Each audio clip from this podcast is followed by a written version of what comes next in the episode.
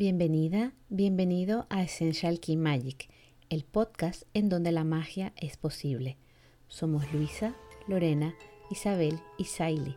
A través de nuestra experiencia y conocimientos de astrología, cristales, meditación, yoga, cosmética natural y por supuesto aceites esenciales, te acompañaremos en la práctica de la conexión con tu energía esencial.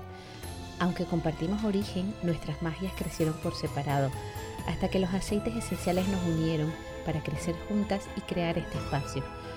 Nos puedes encontrar en Instagram, en Essential Key Magic y en nuestra web essentialkeymagic.com o en la plataforma desde donde nos escuchas. Esperamos que disfrutes mucho de este episodio y no lo olvides, eres magia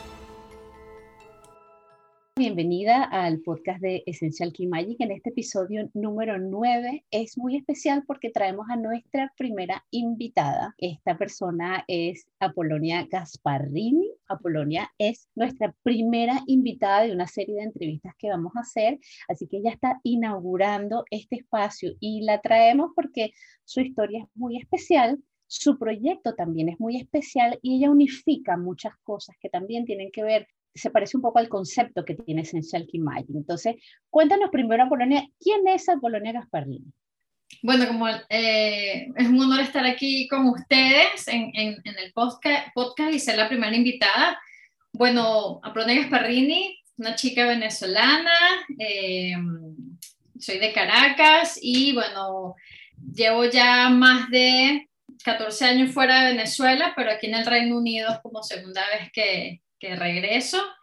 Y bueno, soy madre de tres niños, o sea, dos niñas y un niño, esposa y de profesión contador público, más eh, de corazón más holístico que de contadora. y el nombre de, de, Gasparrini es porque mi padre era italiano y estuvo, bueno, se fue a Venezuela después de, de, la guerra y todo el cuento, y por eso quizás el link con, con el, el, apellido del, del arquitecto. Apolonia, hay una cosa que a mí me llama mucho la atención de, de, tu proyecto y es que tú le has sabido dar la vuelta a la tortilla. Básicamente, nuestro enfoque hacia, hacia todas las cosas siempre intenta ser del lado positivo, pero nosotros no nos podemos olvidar que tú sobreviviste a un abuso de muchos años y eso hizo que tú reconectaras con muchas partes de ti que quizás ni siquiera sabías que tenías. Entonces yo, todas escuchamos nuestro, tu primer episodio, mejor dicho, todas escuchamos el, el, primero, yo escuché el segundo y el tercero de tu podcast del Círculo Amarillo porque queríamos conocerte también y saber cómo, cómo podíamos orientar mejor esta, esta entrevista también. Y yo hoy lo volví a escuchar. Y hoy escuché otras cosas distintas. Hoy escuché cosas que no escuché la primera vez y, y justamente yo me lo había apuntado porque básicamente una de las cosas que a mí me gustó escuchar hoy era el tema de, de, de cómo después de un trabajo emocional tan fuerte y tan intenso, sale un poquito el ave fénix y sale la necesidad de automaternarse. Por eso hoy esa meditación del inicio la hicimos con un cuarzo rosa, porque yo quería trabajar con una energía muy amorosa, que tú también tienes, debes haber sentido la necesidad de trabajarla en ti misma también. Sí. Sí, sí, de hecho, bueno, eh, muchas gracias por haber escuchado los episodios. Eh, un poco para poner en contexto, sí, yo eh, estuve expuesta a un abuso sexual durante 20 años, desde mis 5 años hasta ya la adultez. Era algo que a los 5 años yo no podía discernir qué era bueno, qué era malo, por ende sí su parte de mi vida, o sea, formaba parte de, mi rutina. Y, eh, y esta persona como estaba tan metida en, en mi familia, en mi entorno familiar, eh, yo nunca decidí hablar por no hacerle daño a mi mamá, básicamente. Eh, y bueno, obviamente eso era lo que me metían en la cabeza de forma, de forma como que, que no me diera cuenta, ¿no? Eh, en el 2018, por un tema de, de que esta misma persona trata de, de, abusar de mi sobrina, que estaba ya en, en casa de mi mamá, y mi mamá me lo cuenta, mi mamá no lo creía que esto podía ser posible, y, este, y cuando ella me lo cuenta, mi mamá me dice, no creo que esta persona haga esto. Y entonces eh, yo en ese segundo pensé, ¿es ahora o es nunca de que lo digo o no lo digo? Y, y, en ese momento llamé a mi mamá porque eso todo era por mensaje de texto y la llamé obviamente llorando y mi mamá, bueno, no, no entendía qué pasaba, eh, obviamente se puso súper mal y, y, fue cuando logré exponerlo al mundo porque nunca se lo había dicho a nadie, de hecho mi esposo no lo sabía y también para él fue un golpe muy fuerte porque, porque esta, esta persona fue a mi boda, o sea, era, estaba tan metido en mi entorno familiar que bueno, que, que yo lo veía como un padre y, y nunca, nunca pensé cómo hablar de este otro lado que pasaba, ¿no? Después del 2018 pasé he pasado por varias etapas de sanación. Empecé por la psicológica, obviamente, que era lo que sabía, porque de este mundo holístico no tenía ningún tipo de conocimiento.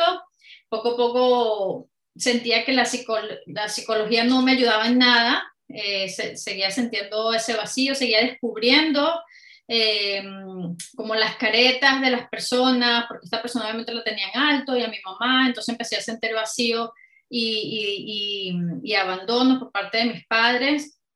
Y poco a poco, bueno, fui eh, sanando, yendo hacia el abismo, que muchas veces sentía que era sin fondo. Y, en ese camino logré conectar, eh, como tú dices, con, con estos dones que, que, estaban dormidos y que nunca me había dado cuenta, porque eh, creo que el daño psicológico que, vivía y tampoco me daba cuenta era muy grande. Entonces, en este camino logré conectar otra vez con, con mi ser esencial, he logrado hacer diferentes formaciones eh, con el péndulo, para registros akáshicos, el tarot. He estado las nuestras, básicamente. Pues. sí. Y una de las tantas cosas que hice fue sexualidad holística, un diplomado, porque eh, obviamente estaba relacionado a lo que me había pasado y lo hice para yo buscar más sanación y me encontré que, bueno, toda la información era tan hermosa que yo dije, necesito compartirlo, necesito que muchas mujeres eh, les llegue este mensaje. Y, sentía que ahí entendí por qué pasó todo esto, o sea, porque el pacto de mi alma fue pasar por los 20 años que pasé de abuso para llegar a este punto de volver a encontrar mi camino y poner al servicio eh, todos mis conocimientos y toda mi experiencia para ayudar a otras mujeres en, su andar, que no necesariamente tiene que ser abuso como el mío, eh, pueden ser otro tipo de traumas sexuales, que acoso sexual, puede ser eh, también, quizás fue un tema de abuso de una sola vez, o sea, esto, el abuso sexual deja huellas hasta en el alma, o sea, es tan profundo eh, como te marca que te deja huellas hasta en el alma. Entonces, decidí crear este proyecto que solo tiene seis meses, o decidí lanzarlo, lo tenía como que en la cabeza, pero no me terminaba de lanzar, y lo lancé en septiembre del año pasado, y bueno, he estado súper feliz porque además lo lancé estando embarazada, entonces fue como mi segundo bebé. Además que muchas de las cosas que tienen que ver con la sexualidad, la sexualidad está alojada básicamente en el segundo chakra. La sexualidad y la creatividad vienen a ser dos caras de lo mismo. Sí. De hecho, en astrología china, cuando se habla del elemento de la producción, es lo que nosotros gestamos, lo que nosotros damos a luz. Exactamente, sí, es tal cual. Fue como el momento indicado porque estaba gestando mi bebé y sentí que como que la, la creatividad estaba más a flor de piel y bueno, con, con, el tema del diplomado también eh, aprendí técnicas de cómo mover la energía sexual a través de mi cuerpo y sacarle provecho a ella, porque una de las cosas que, que hago y, y, que comentan es, por ejemplo, cuando estás eh, moviendo la energía sexual, la puedes eh, mandar hacia el universo como cualquier deseo o proyecto o, o anhelo que tengas y mandárselo al universo eh, cuando, pues, por ejemplo, te estás estimulando, estás teniendo placer y en el momento del orgasmo, ese rush de energía que tienes. Estás haciendo reiki, pero de otro tipo. Exactamente. Entonces ahí envías con, e, con, con, ese impulso al universo eso que pides y, y bueno, eso te hace conectar y, y el universo te, te lo provee. Aquí están estas chicas súper calladitas hoy. Yo no sé, yo no sé qué es lo que pasa, pero están todas súper calladas. A ver. Estamos escuchando, estamos ah. escuchando. Estamos escuchando con atención. Yo tengo varias preguntas listas y estaba afinando porque me da vergüenza mostrarles la lista de los aceites que tenía pensados que viéramos hoy. Hombre, vergüenza. Porque como hay tan, creo que hay tantas cosas que pueden estar vinculadas, o sea, tu energía sexual puede estar desequilibrada, de cierto modo, por tantas razones y con tantos efectos diferentes que no puedes tratarlo con lo mismo. Entonces, estoy tratando de ordenar porque yo misma las entiendo. Me estaba apuntando unas preguntas. Es que eh, yo creo que es una de las más importantes porque es algo que yo tengo mis teorías, pero no, al no tener los conocimientos más específicos que tú tienes, no puedo saberlo, ¿vale? pero yo, yo he visto por años continuamente que amigas y conocidas empiezan a padecer de, del, del útero, ¿vale? Tiene, vienen a tener reglas muy dolorosas, reglas irregulares. Se nos dice además, cuando te hacen los exámenes y todo pareciera estar normal, te dicen, eso es normal. Mm. Y tan tranquilamente tú te tienes que aguantar tu vida miserable, de la que te quedan cinco días al mes de felicidad, si acaso. Te tienes que aguantar el desorden, que no sabes cuándo va a venir o cuándo no, ¿vale? Más esos episodios que a veces te logran hasta invalidar, porque puede ser por los dolores o puede ser por lo incómodo, por el flujo tan abundante que tienes que ni siquiera puedes salir de tu casa. He escuchado toda cantidad de cuentos. Yo creo o he vinculado esos, bueno, hay muchísimas razones, pero lo que yo he visto más claro es que son mujeres que han sido forzadas de cierta manera por, por, por la sociedad o el ritmo que tenemos a producir o a trabajar a un ritmo que no es el de ellas. Y que no es, vamos, que no, o sea, que lo sigas haciendo porque, porque tiras porque hay que seguir. Yo diría que esa ha sido como mi razón más global. Ojo, he visto otras cosas. He visto también, por ejemplo, para mí igual está claro, pero no puedo, no se puede generalizar porque no todas son por lo mismo, pero también he visto pues mujeres con miomas que la mayoría de cierto modo han pasado su edad o su oportunidad o han decidido no tener hijos. Y de cierto modo esa decisión, aunque muy consciente, aunque muy, bueno, pues ya está, no lo he hecho y muy racionalizada, de cierto modo su cuerpo o su alma no la ha procesado del todo y acaban teniendo este tipo de, de síntomas hasta que, bueno, hasta que además de tratar el cuerpo te decides a tratar algo más, porque lo que suele pasar cuando solo tratas el cuerpo es que es poner un parche y luego eventualmente necesitas abordar otros aspectos, o al menos todas las que conozco, justo me he enterado de sus historias por eso, porque estamos en procesos más de otro tipo de sanación que no es solamente la médica o farmacéutica. Mira, eh, sí, como tú dices, pueden ser millones de razones por las cuales eh, tenemos el, eh, el tema de, las reglas eh, dolorosas, el tema de, los miomas y las irregularidades, pero el principal es porque nuestro útero está rígido, es un músculo y venimos ya casi que de nacimiento con un útero rígido por nuestro linaje materno, ¿ok? Entonces, eh, ese músculo, que es como nuestro segundo corazón, ahí se guardan muchas emociones, obviamente la mayoría relacionadas al tema sexual, y esto hace al tener un útero rígido que tengamos reglas súper dolorosas, que tengamos sangrados incontrolables, pero además, como tú mencionabas el tema de que muchas de las chicas que conoces también es como que están forzadas a trabajar en un ritmo de vida eh, más fuerte, eso lo que me da a entender es que ellas predominan con la energía masculina, entonces hay un desequilibrio energético también en su útero, en su segundo chakra, en el chakra sexual, donde eh, predomina la energía masculina y no están conectadas con su feminidad. Al ver ese desequilibrio, como tú dices, el cuerpo habla, o sea, de alguna manera tiene que sacar eso y bueno, eh, como está alojado en ese segundo chakra, lo hace a través de, de la menstruación y de, de los dolores.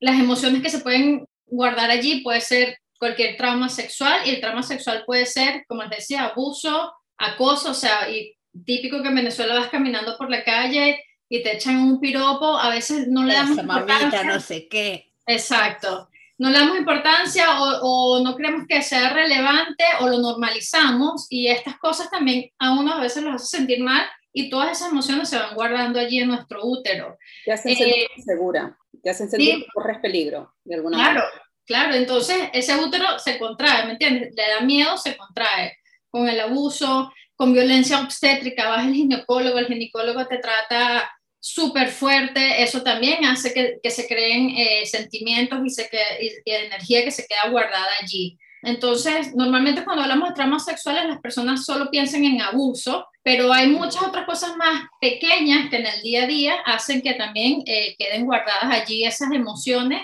y nunca las tratamos porque las normalizamos, como tú dices, como tú también comentabas, tus amigas normalizaban el que hay que tener que trabajar fuerte porque, bueno, quizás son madres solteras, tiene que, seguir hacia adelante, pero hay un desequilibrio porque nunca atendemos esta parte energética, sino que eh, estamos en automático y como dice de Yankee, que tire para adelante, ¿no? O sea, hay que seguir dándole, porque no, no, tienen ni siquiera el, el, chance de volver a ellas y conectar con ese otro lado femenino. Justo ahora que hablabas de esto, me vino a la cabeza la historia de, de, una, de una activista que está acá en Barcelona, que una de las cosas, uno de los temas que más suele defender es, es el parto respetado.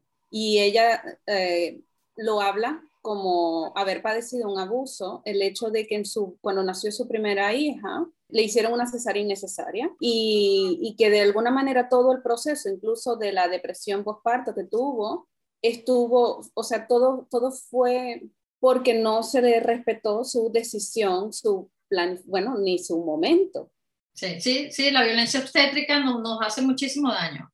¿Cuál sería la recomendación para una persona que ha pasado esto y que tal vez ni siquiera se ha dado cuenta de que puede ser que tenga un trauma ahí alojado y que nunca lo vio así porque lo tenemos tan normalizado, así como, como tenemos normalizadas algunas conductas hacia las mujeres solo por ser mujeres, es que yo iba a eso querer igualarnos en trabajo, ¿no? Con los hombres, porque yo aunque sea mujer, no, es que tenemos que ser iguales. ¿Y quién te dijo que somos iguales? O sea, más o menos la naturaleza nos hizo diferentes, pero a ti te da la gana de que, o sea, no, no podemos ser iguales ni podemos producir igual. Pero entonces en el ritmo este de querer mantener mantener y, y, esa bendita competencia por la productividad, que madre mía, o sea, caemos en este ritmo, ¿no? Y, y tanto ese como la violencia obstétrica o como cualquier otro tipo de abuso, supongo que también repercute de la misma manera. Sí, sí. Iba a tocar un tema por ahí parecido, es que también escuchando, escuchando tu, tu podcast, tú mencionabas que tú como que ibas guardando cosas y que no, como que no te habías dado cuenta de lo que desconectada que estabas de tu cuerpo, hasta que realmente y pasaste todo ese proceso, hiciste el máster de sexualidad holística y, y, y, con el tema de la bioenergética, todo eso, y te diste cuenta de que, ok, ¿qué pasó ahí? ¿Cómo fue eso? Porque no es que se cortó la conexión en un momento, es que fueron muchos años de conexión. Entonces, para mí la clave también pasa por escucharte, sí. volverte a sentir. Sí. Pero no, todo el mundo se quiere volver a sentir. No, porque hay que hacer el trabajo y el trabajo a veces, bueno, toma el tiempo que tenga que tomar y, y duele lo que tenga que doler, ¿no? Hay que, hay que ir a terapia. Yo siempre digo, hay que ir a terapia, la terapia que más te resuene, porque hay muchas cosas que tenemos en el inconsciente, como yo en mi caso, todo esto lo tenía en el inconsciente. He, tenido casos de chicas que vienen a mí eh, para las terapias y no sabían que habían sido abusadas hasta que empezaron a tener un sueño recurrente, muy real, y empezaron a investigar y resulta que fueron abusadas, pero su cerebro obviamente para protegerlas, bueno, eso lo, lo borró y ya ahorita de adultas se dan cuenta que pues, cuando eran adolescentes fueron abusadas. Entonces, lo primero es ir a terapia para poder conocerte y descubrir y ahondar eh, en ese inconsciente a ver si hay algún tipo de abuso, también hablarlo y compartirlo, porque como decimos, por ejemplo, los piropos en la calle, uno lo normaliza, ay, sí, el, el, el mecánico o el camionero, y uno se hace oídos sordos, pero igual eso impacta en ti te hace sentir insegura, te hace sentir como un objeto sexual y, eso se queda ahí parado. Entonces, lo que yo recomiendo es eh, ir a la terapia que más te suene y trabajar el inconsciente, eh, porque ahí está todo guardado, ¿no? Y de alguna manera va a salir. Y yo empecé a trabajar mi cuerpo porque, o sea, yo hice muchas terapias, me estaba yendo como mucho a lo holístico, mucho a lo espiritual, nunca me había pensado en trabajar mi cuerpo hasta que llegué a una chica que a través de, ejercicios de bioenergética eh, lo, lo, comencé a hacer y hay un ejercicio donde uno se tumba en el piso y sube y baja las caderas y era al ritmo de una música Y yo empecé a hacer ese ejercicio, el primer día lo hice, está bien, el segundo día lo estaba haciendo y de repente me dio por gritar, pero me salió un grito como desde las entrañas, que yo estaba en mi cuarto acá arriba y mi esposo subió corriendo como que, ¿qué pasó? Porque se asustó del grito que pegué y obviamente al apenas eh, gritar comencé a llorar como una niña. Y ahí fue donde pude como desbloquear eso que estaba ahí eh, en, mi, en mi pelvis, en mi útero, en, mis genitales, soltar esa energía que estaba ahí eh, guardada. La otra cosa es que yo, por ejemplo, con mis pechos, yo mm, cuando tenía sexo, yo no dejaba que me tocaran. De hecho, tenía sexo con sostén porque, de hecho, el sentir que me rozaran los pechos me molestaba muchísimo. Y obviamente haciendo todo este trabajo, eh, moviendo más que todo la energía sexual hacia el chakra corazón, que es donde, donde están los pechos, fue rompiendo todas esas corazas y ahora yo puedo disfrutar de, de, tener sexo y que sea estimulada en los pechos. Y por eso con mi tercera hija que nació hace dos meses, al empezar a amamantarla sentí placer, con mis otros dos hijos no, yo estaba totalmente desconectada de esta área eh, por un tema del abuso y también por un tema de que, bueno, yo decía, mi corazoncito estaba como que bien amayugado ahí, entonces se había puesto una coraza gigante para que, bueno, más nada le diera ahí eh, golpes y estaba súper desconectada. Entonces, esas fueron cosas que yo empecé a darme cuenta de la desconexión tan grande que estaba con mi cuerpo y, y, y a través de, bueno, de todos estos ejercicios y de todas estas terapias pude ir reconectándome, que nunca pensé como que era necesario hacerlo. Entonces, siempre recomiendo hacer como que terapias complementarias, no dedicarte solo a lo del alma o solo a lo psicológico. Yo siento que hay que hacer eh, un complemento porque hay que atacar de varios lugares el, el problema. Y yo creo que una de las cosas, ahorita que, que las escucho hablando y, y, y sigue viniéndome a la mente, es hay muchas personas que, que, están bloqueadas, hay muchas personas que han sufrido de alguna forma eh, algún abuso o alguna y no, y no están conscientes de eso. Porque cuando tú le dices a alguien hay abuso, lo primero que lo relacionan es con ese abuso violento. Sí. Pero hay otros tipos de abuso hay otros tipos de abusos que son, pero, pero estamos en una sociedad donde si alguien te dice tienes un novio y te quiere besar y tú no quieres, ah, pero es que es mi novio, ¿sabes? Bueno, no queríamos, o que estás en, en esos momentos de intimidad y te, te, obliga a hacer algo y mm. solamente el novio, el esposo, ah, pero es que es mi esposo, yo no quería hacer esto, pero bueno, es mi esposo y yo lo voy a complacer. Eso es un abuso. Sí. Es un abuso en un grado menor, pero es un abuso. Y eso es como la gotica y, y, va acumulando y va acumulando porque es conocido a muchas personas así, pero no se dan cuenta. Sí. No están porque no, no es abuso porque es mi esposo, pero sí es. Entonces hasta que llega un momento en que es tanto que por supuesto la persona se, ya se, se desconecta del cuerpo. Y sí. comienzan esos tramos y, esa, y esas cuestiones de que no quiero hacer esto, no quiero hacer lo otro. Y a esto también le agregamos el día a día, el estrés de otras cosas, que también tiene ese efecto sobre, sobre, sobre esa parte. Ese, hay otras personas que nunca han sido abusadas, pero ese, ese estrés de, de, de los niños, de la casa, del trabajo, y entonces llegas a la, a la, a la, la noche y, ay, yo no quiero que me toques. como que, que no me mires. Estoy agotada, sí. Esa frase tan interesante que leí ayer, no recuerdo el autor, si lo, si lo encuentro, lo pondremos cuando, cuando publiquemos el episodio que decía, a las mujeres de nuestra generación se nos está pidiendo que trabajáramos como si no tuviéramos hijos y que criemos a nuestros hijos como si no trabajáramos. Y eso, sin ser algo visiblemente violento, lo es. Uh -huh. O esta misma situación, yo recuerdo, y en ese momento no lo archivé de esa manera, cuando yo trabajaba eh, en Venezuela, en una empresa que no voy a mencionar, yo tenía que presentarle los proyectos en los que habíamos trabajado como equipo a una gente que en general eran hombres mayores y con mucho dinero. Eso, ese era el perfil del cliente. Si doy más información me delataré. Pero bueno, el asunto está en que a estas visitas yo no podía ir sola. Aunque yo hubiera sido la que dirigía ese proyecto y aunque yo hubiera sido la responsable de eso que se estaba presentando allí, yo no podía presentarme sola. Yo tenía que ir con un hombre porque a una mujer no le iban a escuchar. Claro. Y yo eso, en, este, en ese momento yo no lo archivé porque de alguna manera, bueno, el que, era, el que estaba por encima de mí, que era el que nos, nos supervisaba a todos, él sabía que cuando las visitas a las visitas a los clientes eran conmigo, él sabía que él tenía que venir y de alguna manera, mira, ya está, yo estoy aquí, yo te presento, pero eres tú la que habla y eres tú. Y de alguna manera también alguno que trató de decir, ya, pero ¿por qué como que yo te tengo que hacer caso? Entonces, pero tú me estás contratando un equipo de profesionales y es ella quien ha hecho los números y los cálculos. Yo los he verificado, o sea, a ti si tú lo que necesitas es la tranquilidad de que yo te lo certifique, yo te lo estoy certificando. Pero eso no quiere decir que ella haya hecho mal su trabajo. Ahí sumamos también, Lorena, todo el tema de la, la, realidad un poco en Latinoamérica, ¿no? Porque hay muchas cosas que nosotros aquí en España, por ejemplo, y me imagino que en Europa en general es así, no vemos. Y aquí el tema, por ejemplo, en plan piropo, mamita rica, no sé qué, cuando pasas al lado de una obra, aquí no te digas, vamos, aquí ni mu.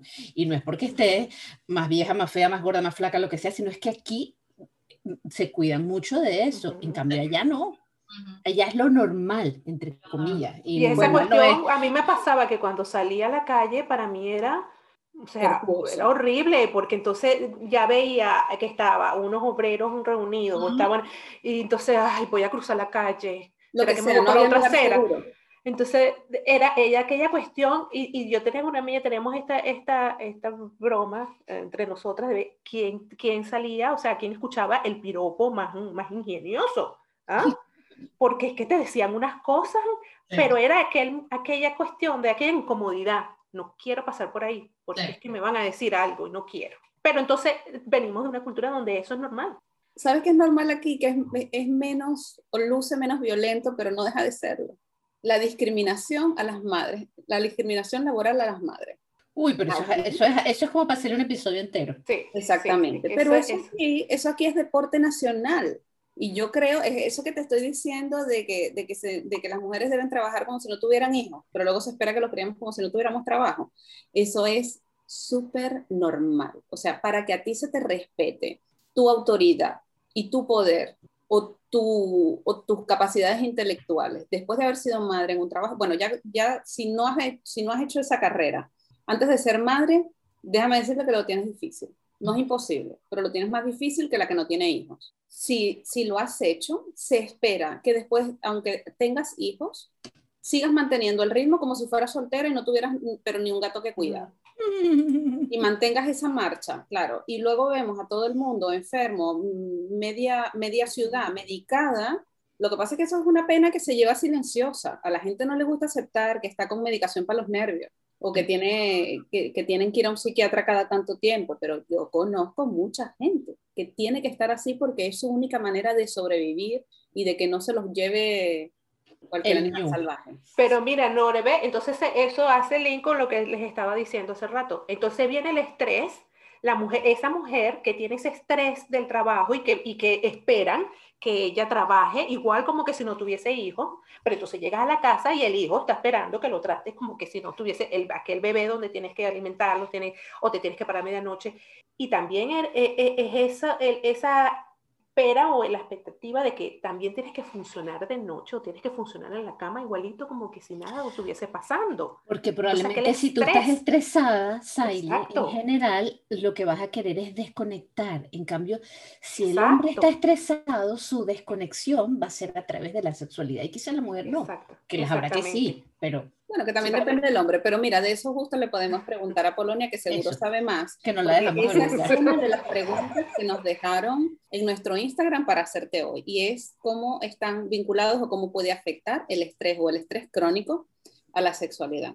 No, muchísimo, imagínate. O sea, eh, en el hombre puede hasta tener disfunción eréctil, o sea, el, estrés puede causar, eh, uno, desconectar, una mujer desconectar de tu cuerpo, o sea, el líbido no existe, o sea, ¿qué, ¿qué, es sexualidad? ¿Qué es sexo? Yo no quiero saber nada, yo quiero llegar a mi cama, acostarme a dormir a descansar. Entonces el estrés influye muchísimo con el líbido, eh, con los, hombres puede ser en la disfunción eréctil, eh, puede también eh, ver temas físicos en la mujer, que no lubrique, digamos que, bueno, accede a tener relaciones, pero al final no lubrica o no, no tiene orgasmo porque obviamente no está conectada con ella está, su cabeza está en todas las cosas que, que tiene pendientes, el estrés, lo, lo, que le pasó en el día o las millones de cosas que tiene que hacer y obviamente no, no logra hacer esa conexión. Y yo lo que siempre, lo que hablaba Sailibe, siempre, siempre, siempre en los talleres que doy de sexualidad consciente,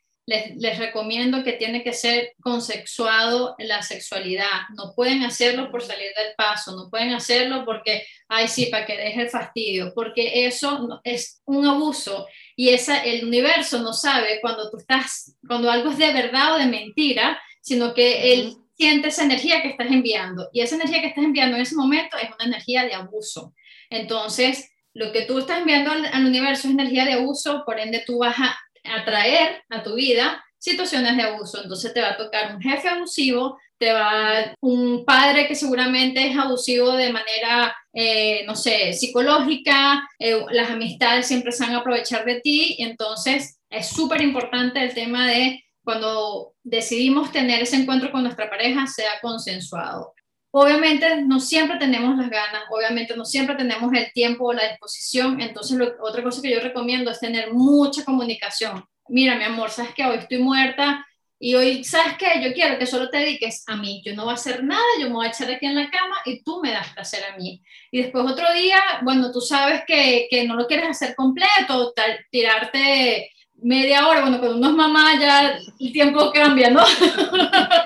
bueno, pero para hacerlo completo, dice, bueno, mi amor, hoy eh, quisiera que solo sexo oral, hoy nos masturbamos mutuamente, hoy quiero que nada más nos acariciemos el cuerpo, eso también es sexualidad, no, no solamente el coito.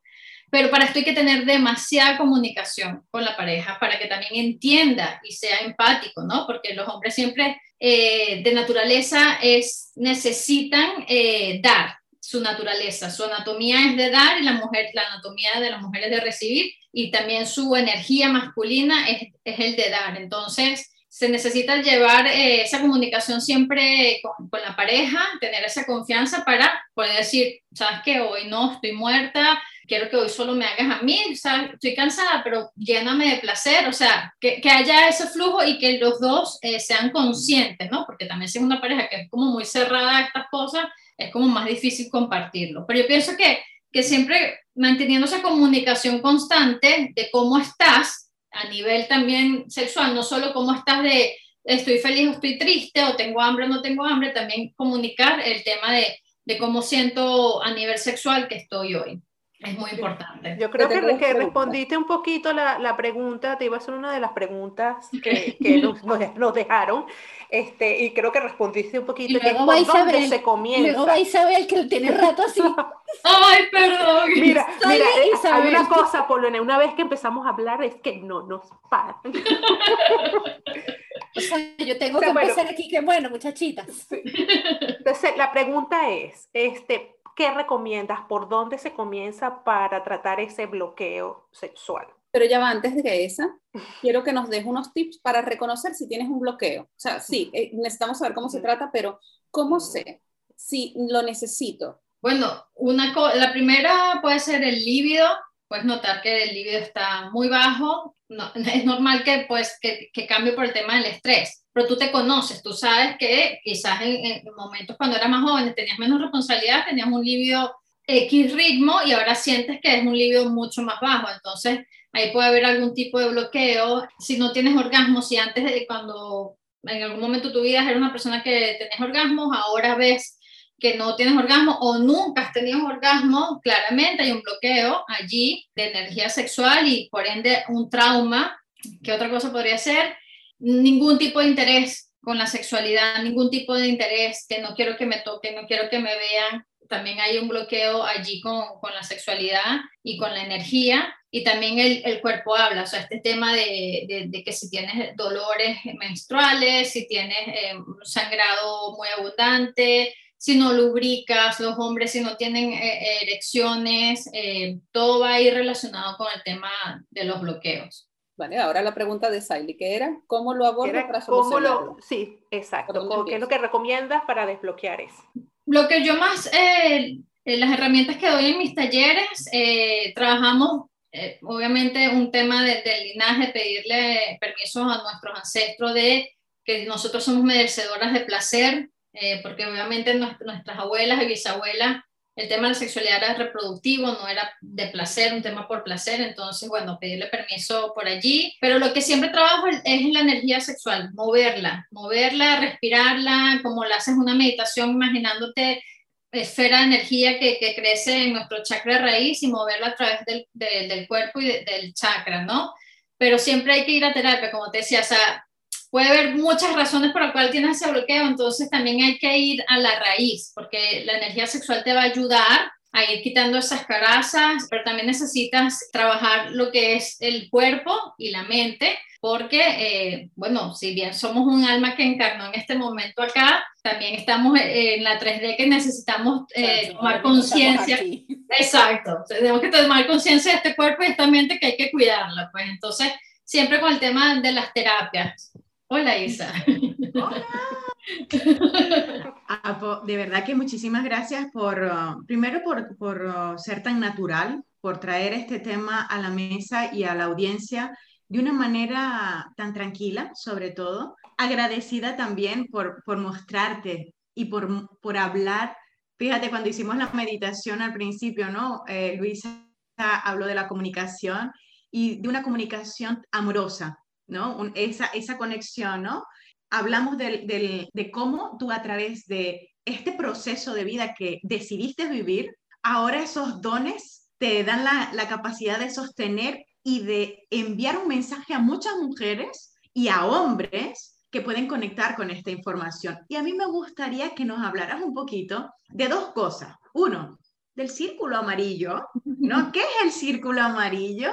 Porque esto es lo que a ti te identifica y después me gustaría, porque nosotras aquí, bueno, ya sabes, somos brujas, magas, eh, cienticeras, chicas, este es un nuevo término que acabo de descubrir, científicas hechiceras, cienticeras, y me gustaría que nos hablaras también de tu oráculo, porque creo que eh, hablas de todas las terapias, has pasado por muchas terapias y esto es fabuloso porque mm, has dicho, no, no nos podemos quedar con esto de la parte holística, ¿no? De eh, muy energía, muy tal, sino también la parte corporal, ¿no? Cómo a nivel corporal podemos eh, movilizar la energía. Pero a mí me gustaría entonces que nos hablaras del círculo amarillo y del oráculo que tú tienes, porque de verdad que es muy interesante. Cuéntanos. Bueno, Isa, sí, eh, el Círculo Amarillo, como les decía, nació hace seis meses, en, septiembre, y bueno, eh, como les decía, tenía en la mente de, querer llevar este mensaje a las mujeres y ayudar a, muchas otras. Y el círculo, para mí, eh, el nombre viene de, si vemos las figuras geométricas, ¿verdad? Triángulos, cuadrados, eh, círculos. Si tú un triángulo con una, digamos que vas a hacer un triángulo con tres personas, son tres personas, si sacas una persona, ya no es triángulo. Al cuadrado lo mismo, cuatro personas, sacas una persona, ya no es cuadrado. El círculo es flexible. Si tú haces un círculo con 3, con 5, con 10, con 1000, siempre va a ser un círculo. Entonces, me conecté con esa figura geométrica porque para mí es, aquí todo el mundo es bienvenido y puede entrar y salir de, de este espacio que yo les, les proveo cuando quieran. Y amarillo porque, bueno, yo me conecto mucho con el color amarillo, con el plexo solar, siento que, que, que es un chakra súper importante, para mí es donde divide lo espiritual a lo terrenal. Y además, un día mi hijo me regaló una flor que se llama diente de león, no sé si saben cuál es, que es una flor amarilla. Y esta flor es demasiado hermosa porque ella esparce sus semillas con el viento y llegarán quién sabe a qué lugares lejanos y es hecho una de las flores donde está en todos los lugares del mundo y es lo que también yo visualizo con el círculo amarillo, ¿no? Que salga y, y, llegue a todos los lugares del mundo donde necesiten que esa semilla llegue para florecer y ayudar a florecer a otras. Entonces, es un poco el concepto del nombre y, eh, y bueno, y el círculo también por el círculo de mujeres. Entonces, como para eh, acoger, ayudar y, y, acompañar a todas esas mujeres que, que se identifiquen con, con, el mensaje que yo doy y con, también con todo esto que tengo para dar, eh, de, tanto experiencia como de, de, aprendizajes. Y bueno, con el, el, círculo amarillo nace el oráculo de la energía sexual. Este oráculo, a mí me encantan las cartas, de hecho tengo aquí, recién me compré estas de símbolo, que las estoy empezando a, a conocer, tengo los el poder de los arcángeles, eh, uno de, de, Uy, aquí esto puede ser que abras la caja de Pandora con el Yo tengo la, mi, mi, oráculo aquí del, de, Mira, los míos no se ven porque están... De la energía sexual lo tengo aquí. Bueno, yo no, no, quiero tocar la puerta esa porque sé que no vamos a tener final. Sí, sí, esto es no, sin se nos monta el tiempo. ¿no? Pero tengo dos cosas importantes que preguntarte sobre el oráculo.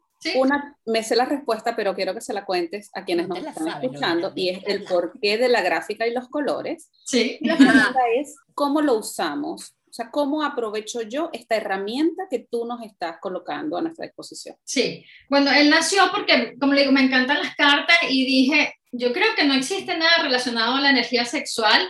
Y bueno, me reuní con una chica que me ayudó a hacer el proyecto y, y bueno, nació también a finales de, del año pasado. Los colores, eh, para las personas que nos escuchan, va una degradez desde el amarillo hasta el rojo o desde el rojo hasta el amarillo.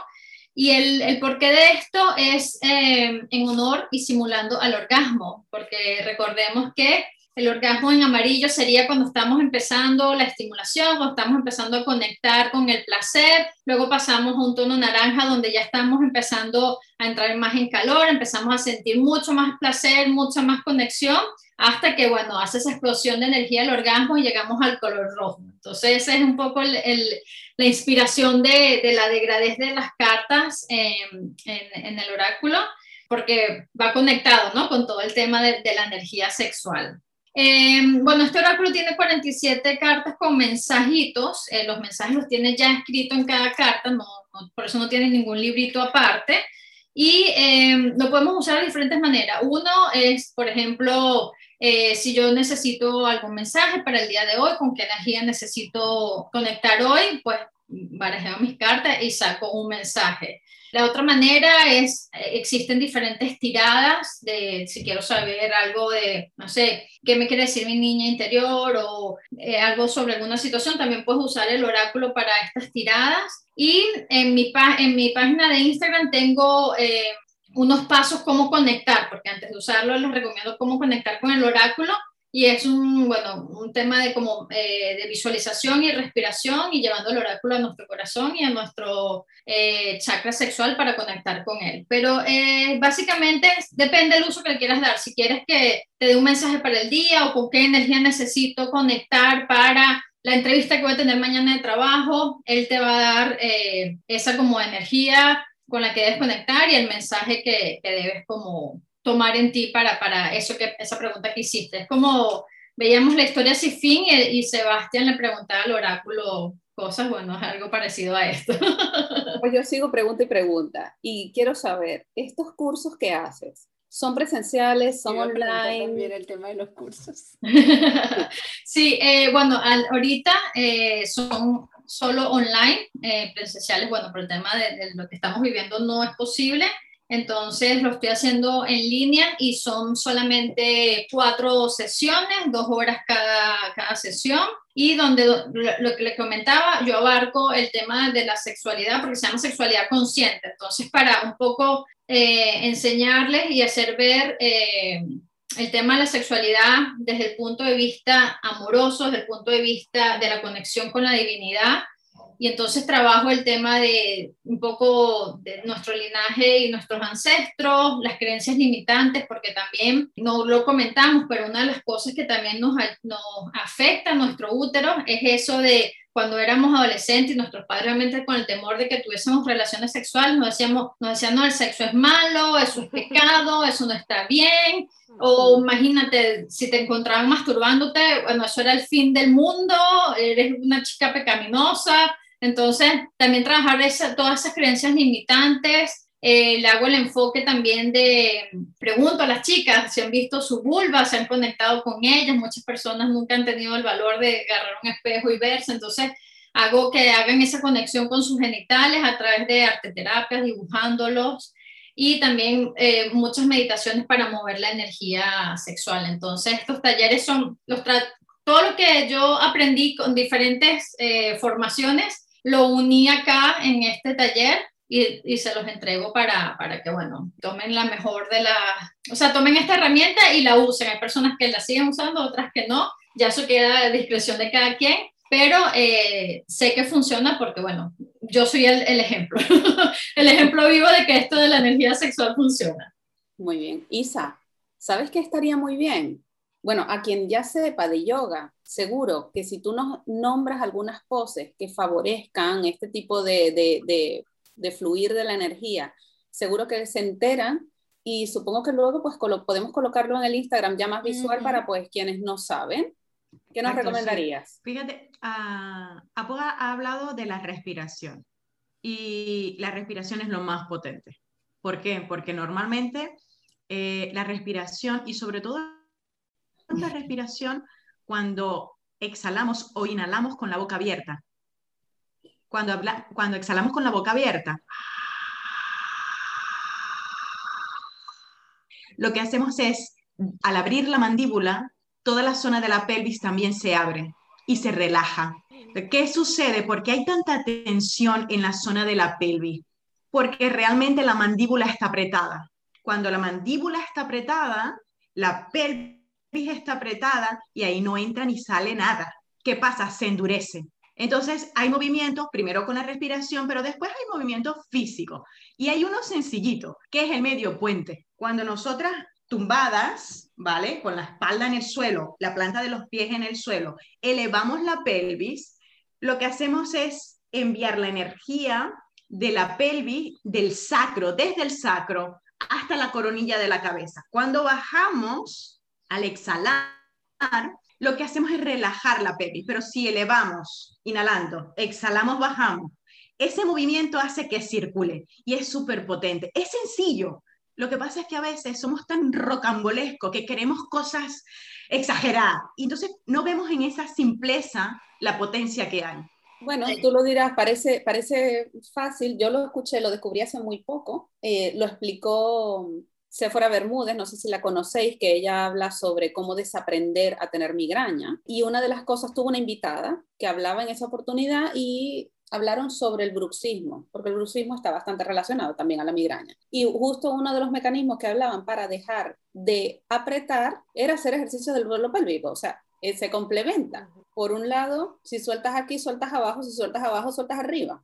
Pero la primera presión que viene, esa que se crea acá en la mandíbula, generalmente está vinculada a la rabia. Aunque nos cueste reconocerlo o aunque no sepamos de dónde viene, porque a veces ni siquiera sabemos qué es lo que nos da rabia. Y para eso, uno de los aceites esenciales que más nos puede ayudar es la naranja.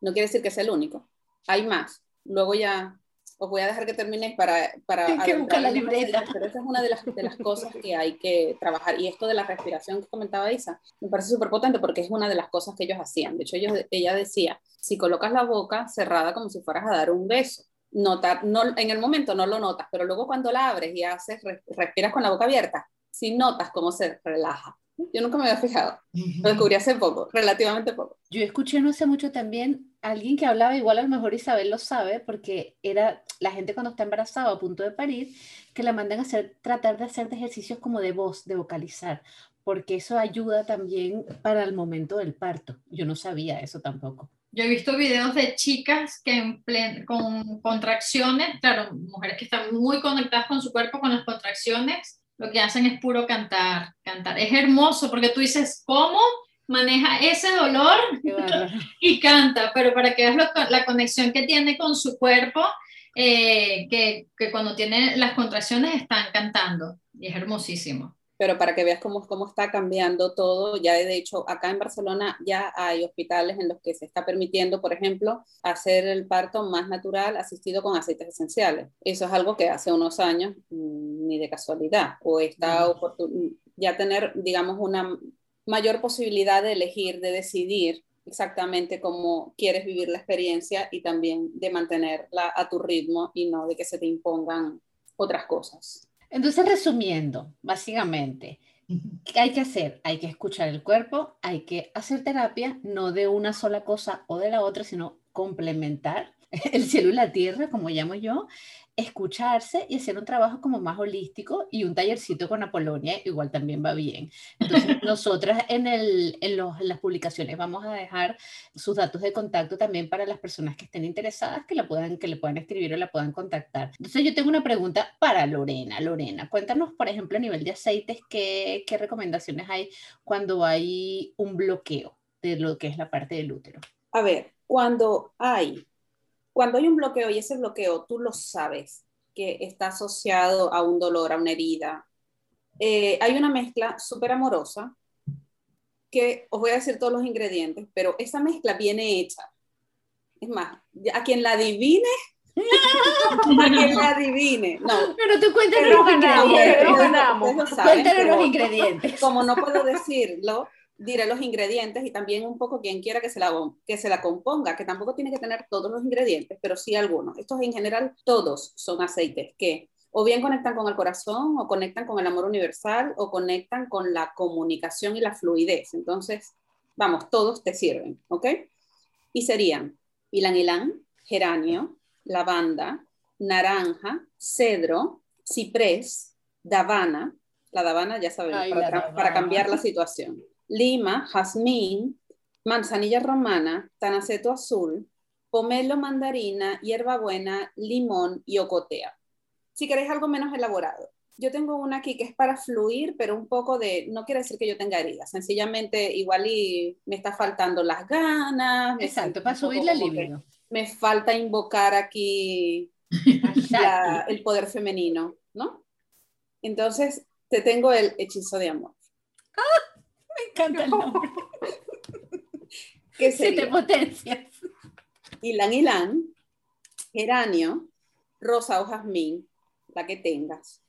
Neroli, si tienes, ¿vale? Y este sé que no os lo esperáis. Lo sé que no os lo esperáis. Eneldo. Pues no. no. Porque pues Yo pensé que ibas a decir, no sé, sándalo, jengibre, canela, algo por ahí.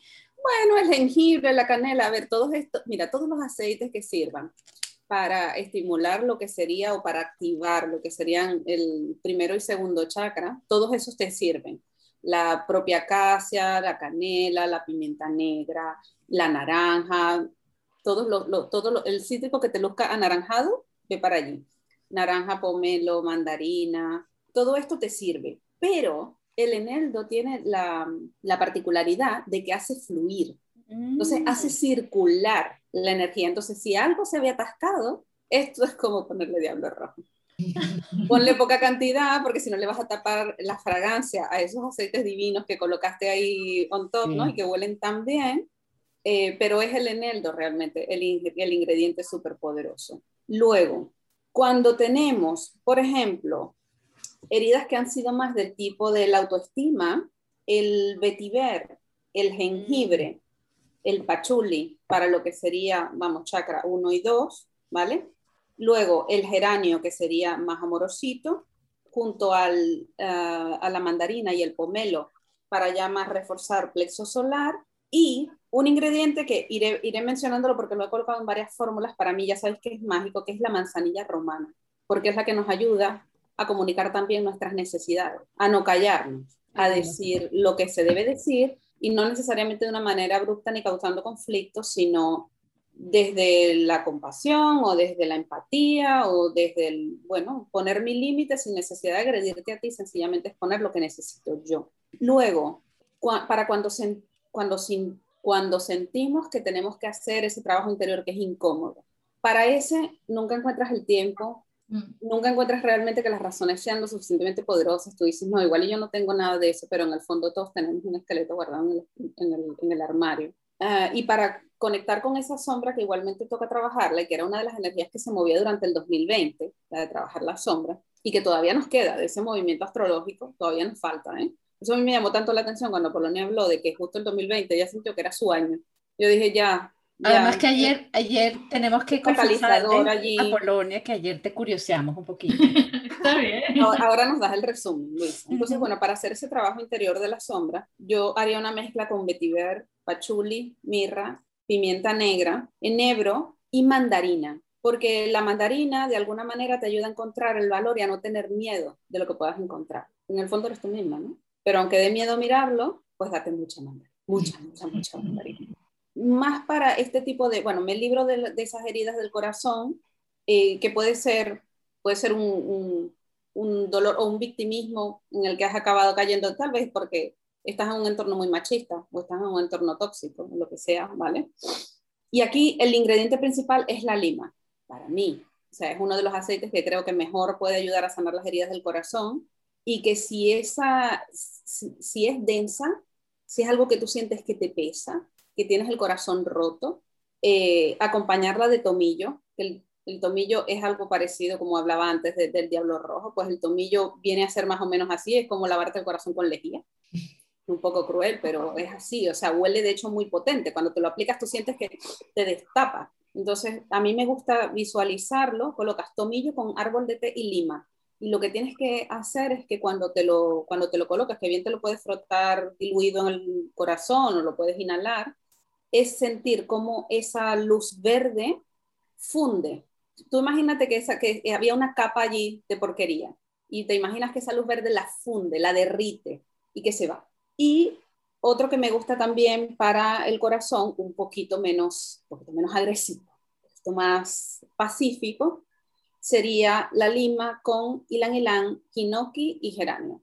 Y si me seguís empujando tengo más recetas, ¿eh? pero me, me encanta porque además el hinoki, el, el hinoki es un aceite que, que, es muy espiritual, entonces conecta otra vez lo físico con lo espiritual. Yo aquí voy a hablar de cristales. Quiero, quiero, quiero, quiero compartir una receta porque esta, esta es la receta que yo uso. Ah, comparte. Y es algo, y es algo que, pues, hablando de mi experiencia, simplemente en esos momentos donde, donde uno se siente desconectado y necesitas ese como que, ya sea por el estrés y la, porque, a ver, si no, si no, si, si no hacemos esa conexión y no, no queremos un poquito, nos damos un mimo, no podemos darle el mimo a la persona que tenemos al lado y ofrecerle ese amor y esa, y esa, y esa comodidad en, ese, en esos momentos. Simple, y la guilán, por supuesto, para encender un poquito. Eh, la bergamota, ya nosotros sabemos la bergamota, lo espectacular que es y ese abrazo que te da. Si es de día, el ciprés, para desbloquear cualquier cosita que esté por ahí bloqueada. Si es de noche, el frankincense, que a ver, nunca lo había utilizado, en el difusor hasta que lo probé la primera vez gracias a Isa, que lo mencionó y dije, vamos a ver, y de verdad que esta mezcla con la bergamota y, la, y el ylang me fascina. Es para entrar y, hacer esa conexión, eh, esa conexión interna. Y, y, si no, este, le pongo un poquito de mandarina, que también, pues lo que decía Lorena, la, la maravilla de la mandarina. Eso lo coloco en las noches. Y de verdad que para mí es hace la diferencia de tener un día y estar así, no toques, no me mires. y después agarrar mínimo, así como que vamos a, dar un cariñito para poder dar cariñito. un, un, tip de, de, visualización que este, bueno, yo lo probé hace unos días, bueno, se me ocurrió, me vino. Y es, ¿recordáis esa primera receta que dije que era más como para los abusos, superar esos traumas y estas cosas? Resulta que yo esta mezcla también la utilizo. A veces cuando cuando me voy a dormir y es como que, ¿sabes? Siento que el mundo no tiene sentido, siento que no tengo lugar en el mundo, ¿sabes? Cuando te sientes como desamparada, abandonada, cuando hay esa sensación de... Esposo. ¿Quién soy yo en este mundo? Bueno, cuando estás conectada allí y te quieres salir de allí, pero no es un, no es un, no tienes permiso a vivir esta emoción o a sentirla, sino un, te voy a dar un achuchón. De hecho, yo digo, a mí me gusta sentir que es como el, un abrazo de tu mamá, entonces, yo lo que, lo que hago a veces es utilizarlo, utilizo una gotita, una gotita pura en las muñecas, sobre todo ya cuando me voy a dormir, a veces también la pongo en el difusor, ¿vale? Pero en el de las muñecas me, fue, fue cuando me llevó a visualizarlo de esa manera. Y fue que al, al inhalarlo, ya yo me imaginé como las partículas que se evaporaban eran rosas, eran una luz blanca muy clarita rosa, pero cuando llegaba y, e impregnaba era un, un rosa profundo, casi fucsia. Y cuando me metí debajo de la sábana, empecé a visualizar cómo todas las partículas que iban evaporándose se iban quedando en la sábana hasta que hacían una especie de cielo estrellado, pero todo de estrellitas rosas. Era una manta de luz rosa. Y con esa manta de luz rosa que yo me voy a dormir. Ay, qué lindo. Yo les iba a decir que si preparamos además un, un, rolón para poder trabajar la zona del útero, este rolón lo ideal sería poder trabajarlo también con cristales. Entonces podemos poner chips de cuarcito rosa y también chips de jaspe rojo. ¿Por qué? Porque vamos a darle energía al primer y al segundo chakra. Y si queremos expandir, le metemos además cuarzo transparente para que haga ese, ese multiplicador. ¿Vale? Chicas, yo sé que esto está muy bueno, pero tenemos muchísimo rato, este episodio está larguísimo y casi que nos da para otro. Entonces, bueno, es que podríamos seguir hablando. Es que, claro, es que podríamos seguir hablando. Pero yo tengo aquí, yo tengo dos post-its así llenos de, de, mini notas con recetas, ideas de Madre mía. Bueno, vamos a No, yo tengo, mira. Pero hay que, no nos da tiempo hay de que resumir, hay que de alguna manera. Mira, Luisa, algo muy interesante que quiero que, que me gustaría que, que hablaras antes de que terminemos el episodio es sobre la turmalina, uh, la cornalina ¿Y qué otra piedra, Lorena? Porque te, estaba pensando ahí en la, en la, energía negra de la obsidiana, de la turmalina. a ver, todo lo que es más poco... lo que hace es que nos conecta con la sombra. Y es un, de hecho se dice que cuando nosotros trabajamos con obsidiana, es, lo ideal es que la acompañemos por un proceso terapéutico. Entonces, no es, porque hay gente, ahora por ejemplo se han puesto muy de moda los huevos Johnny, que eso en las culturas precolombinas se usan desde hace la tira de años. Yo cuando estudié cristaloterapia, mi profe nos lo nombró y aquí todavía no se sabía de lo que eran huevos Johnny. Sin embargo, eso lo usan las mujeres indígenas desde hace muchísimo tiempo. Los huevos de obsidiana, por ejemplo, todo el trabajo con obsidiana es para ver la sombra. Entonces, acompáñate de un proceso terapéutico, ya sea convencional u holístico. Si no, siempre mi elección número uno es el cuarzo rosa. Siempre, siempre, siempre. Porque para para ver la sombra o para trabajar cualquier tipo de cosa que tengas en ti, primero tienes que hacerlo desde el amor y la compasión. Eso por un lado. Segundo, la cornalina. La cornalina es maravillosa. Es la, es la piedra feliz. Yo la llamo la piedra feliz porque es como que conecta con toda la alegría de la, la energía de alegría, de creatividad. Y de hecho, hay una... Y la abundancia. Pero es segundo chakra al máximo. De hecho, eh, mi profe de cristaloterapia, que la tenemos que invitar un día porque esa mujer es maravillosa y sabe como nadie, ella nos contaba que ella se había hecho un, tratamiento en plan que se puso la piedra con un esparadrapo en... ella hablaba de la, de la, parte de los riñones, pero oye, si te la pones en los riñones, te la pones en el útero tranquilamente, o sea, te pones esa piedra y ahí a trabajar. Entonces, si vas a hacer un rolón, acompáñalo de piedras que, que sean para eso. Y la turmalina negra es una piedra que absorbe la, negatividad. Estas lineecitas que se ven aquí, que la gente que nos escuche no, nos va, no, va a poder ver, pero simplemente son unas líneas que tiene, la, que tiene el mineral que ayudan a que la energía se transmita muy rápido. Bueno, es la, piedra en bruto, digamos, ¿no? Porque yo tengo, yo también cuando he ido a la tienda a veces he pedido turmalina y lo que me ofrecen es una piedra que está pulida. y tengo entendido que la piedra pulida no es tan buena para absorber la energía esa negativa como, como la que está en bruto. absorben todas trabajan, todas las piedras trabajan a todos los niveles. Sin embargo, cuando tú agarras tu péndulo y empiezas a medir qué tan fuerte es una piedra pulida o una piedra sin pulir, siempre la piedra en bruto va a medir más a nivel de frecuencia energética que una piedra pulida. Siempre. Pero todas trabajan todas trabajan. Entonces, mm, si tú quieres hacer un trabajo de sanación, de perdón, no sé qué, cuarzo rosa. Si tú lo que quieres es conectarte con el disfrute, conectarte con, con, la creatividad, con la alegría, y de hecho hay una esencia floral, floral no, hay una esencia mineral, creo que se llama las esencias de minerales del Brasil o algo así, no me acuerdo bien, lo pondré en los comentarios. Y de hecho la esencia de la cornalina se llama disfrutar. Ya el nombre ya ah. te lo dice todo. ¿Sabes qué me acabas de recordar ahora? Además de que habías hablado de la, del cuarzo rosa. Apolonio habló antes de que cuando tú empiezas a revisar estas cosas, te encuentras a veces con que lo que hay son pactos de linaje, cosas que están ahí en tu árbol genealógico y que tenías que, tienes de alguna manera que gestionar o que negociar o que, bueno, hay que hablar con la jefa allí o algo. Negociar, negociar, dejémosle negociar. Entonces, para conectar con esa energía ancestral, vienen especialmente bien la mejorana, que es muy amorosa, pero nos, nos ayuda a hacer ese, incluso te puede ayudar a, hacer ese paso entre los reinos, ¿vale? A la vez con protección, porque no es un, ay, me voy a ir y voy a, voy a andar aquí, no sé dónde voy a parar, es un muy de estoy aquí, estoy protegida mm, dentro de la energía del amor universal. Y la piedra que se utiliza para hacer esa conexión es la rodocrosita. Dicen que las líneas de la rodocrosita, así, como, así como las líneas del árbol, ¿sabes? Las líneas del, del, árbol, sí, del tronco. da la historia de ese árbol. Las líneas de la rodocrosita nos ayudan a conectar con las líneas ancestrales. La rodocrosita y la rodonita, las dos sirven para trabajar este tema. Y también los temas de abusos y todo esto.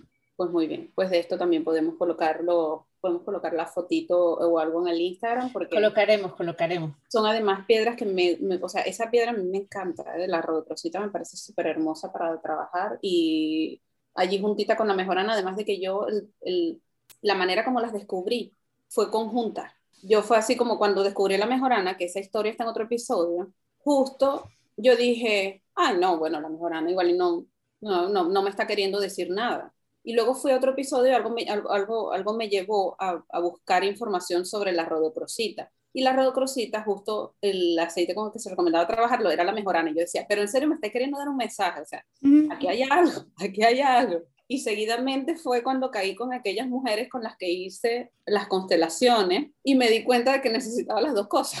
Entonces, bueno, por si, os por si os encontráis ahí o si no sabéis todavía, pero en un futuro os encontráis ahí, ya sabéis, rodocrosita con mejorar. Antes de terminar, decirte a Polonia, súper rapidito, porque no quiero alargarlo más, porque yo sé que tienes niños pequeños y todo el tema, es que ayer curioseamos un poquito sobre tu carta, un poquito, y básicamente conectar con tu propio dolor y comunicar a partir de eso tiene que ver con tu propósito de vida, astrológicamente hablando, que sepas que sale en tu carta, porque lo vimos. y, que creo que coincide. no quiero ponerme a hablar de la Carta de Polonia aquí en plan del podcast porque es privado, pero bueno, que... No, pero que lo, lo curioso es que coincidió en momento, o sea, el momento ese de, de, darte cuenta, de verlo y de salir, coincidió con los astros. O sea, de alguna manera hubo algo allí que tú percibiste y que dijiste, venga ya, esto lo he tenido aquí en la recámara. Y que te abrió, un baúl, ¡pum! Lo abrió. Sabes que mi esposo el año en el 2019, mi cumpleaños, me regaló un cuadro donde es cómo se veía el cielo el día que yo renací, porque así le pusimos ese nombre. Entonces, de hecho, ese cuadro lo tengo allá abajo y dice, del día que renací, el 2 de marzo del 2018, justamente. Qué lindo. 2 de marzo de 2018 nació mi gata, la guardiana de este podcast, una de las ah, guardianas. y, es, y, es, un alma muy linda, así que no me extraña que haya sido un momento muy importante de renacer completamente.